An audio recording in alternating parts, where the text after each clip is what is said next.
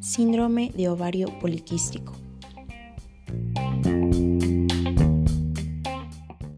El día de hoy vamos a hablar del síndrome de ovario poliquístico, que es una afección muy frecuente en las mujeres en edad reproductiva, con una incidencia aproximadamente del 3 al 7%.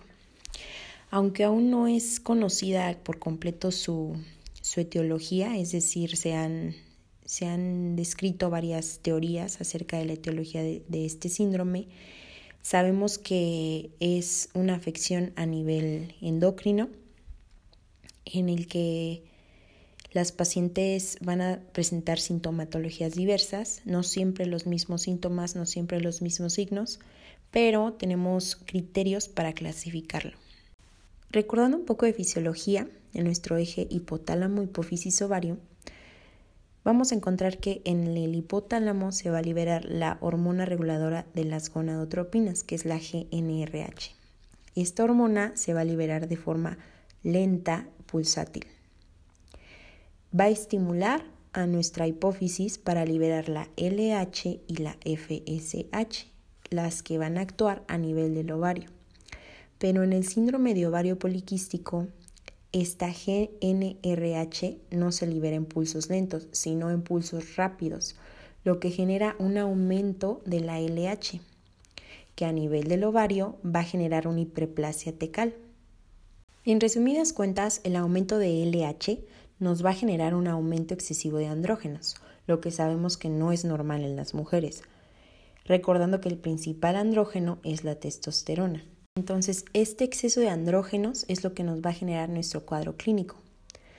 Vamos a tener eh, pacientes con hirsutismo, que es exceso de vello, acné, que van a referir difícil control de este acné desde la adolescencia, pacientes con obesidad o sobrepeso, que también puede presentar resistencia a la insulina, que clínicamente vemos como acantosis nigricans, síndrome metabólico, que recordamos que es hipertensión, dislipidemias, diabetes y aumento en la circunferencia de cintura.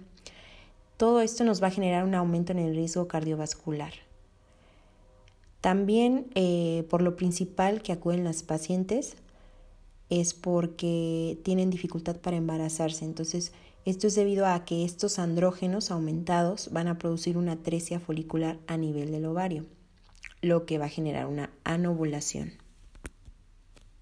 Los criterios bioquímicos con los que nos podemos ayudar para el diagnóstico es principalmente la LH. Ya comentamos que la LH va a estar aumentada en estos pacientes y la FSH va a estar normal o va a estar disminuida. Por lo tanto, vamos a tener un cociente LH-FSH mayor a 2.5. También podemos solicitar la testosterona, que en estos casos puede estar elevada, y la androstendiona. Los criterios ecográficos van a ser más de 12 folículos o 12 folículos y un ovario mayor a 10 mililitros. Sin embargo, muchas bibliografías mencionan que no es necesario encontrar un ultrasonido compatible para poder realizar el diagnóstico de síndrome de ovario poliquístico.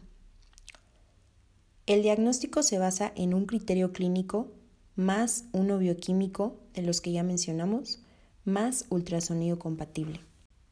El tratamiento en estas pacientes va a depender de la forma de presentación de este síndrome. Como primera opción, en pacientes que tengan obesidad o sobrepeso, va a ser la pérdida ponderal, ya que se ha documentado que, que puede reducir el hiperinsulinismo y el hiperandrogenismo. En pacientes que tienen alteraciones menstruales como oligomenorrea o amenorrea, vamos a darles terapia con anticonceptivos orales. Para reducir el hirsutismo, también la terapia con anticonceptivos orales puede funcionar o, si es preciso, se puede asociar con un antiandrógeno, como la espironolactona, la flutamida o finasterida. Para la insulinoresistencia vamos a utilizar la metformina. Como tratamiento para la esterilidad en pacientes que desean embarazo, vamos a utilizar fármacos inductores de la ovulación. Eh, de primera opción tenemos el citrato de clomifeno, que es el más usado, en conjunto con la metformina. Si este medicamento falla, vamos a emplear lo que son las gonadotropinas, ya que dando FSH puede reforzar el déficit de la FSH endógena que, que dijimos que puede estar disminuido en estos casos. Si fracasa este tratamiento, eh, podemos utilizar lo que es la destrucción ovárica parcial por medio de una laparoscopía con un electrocauterio o con láser. Esto va a hacer que disminuya la síntesis de andrógenos y pues puede ser una opción de tratamiento.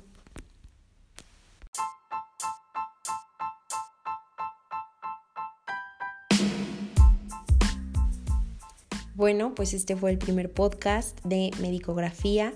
Gracias por escucharlo y les comento que por cada capítulo que esté subiendo voy a subir una imagen también en Instagram relacionada al tema con un gráfico, imágenes, casos clínicos para que sea más fácil y más entendible.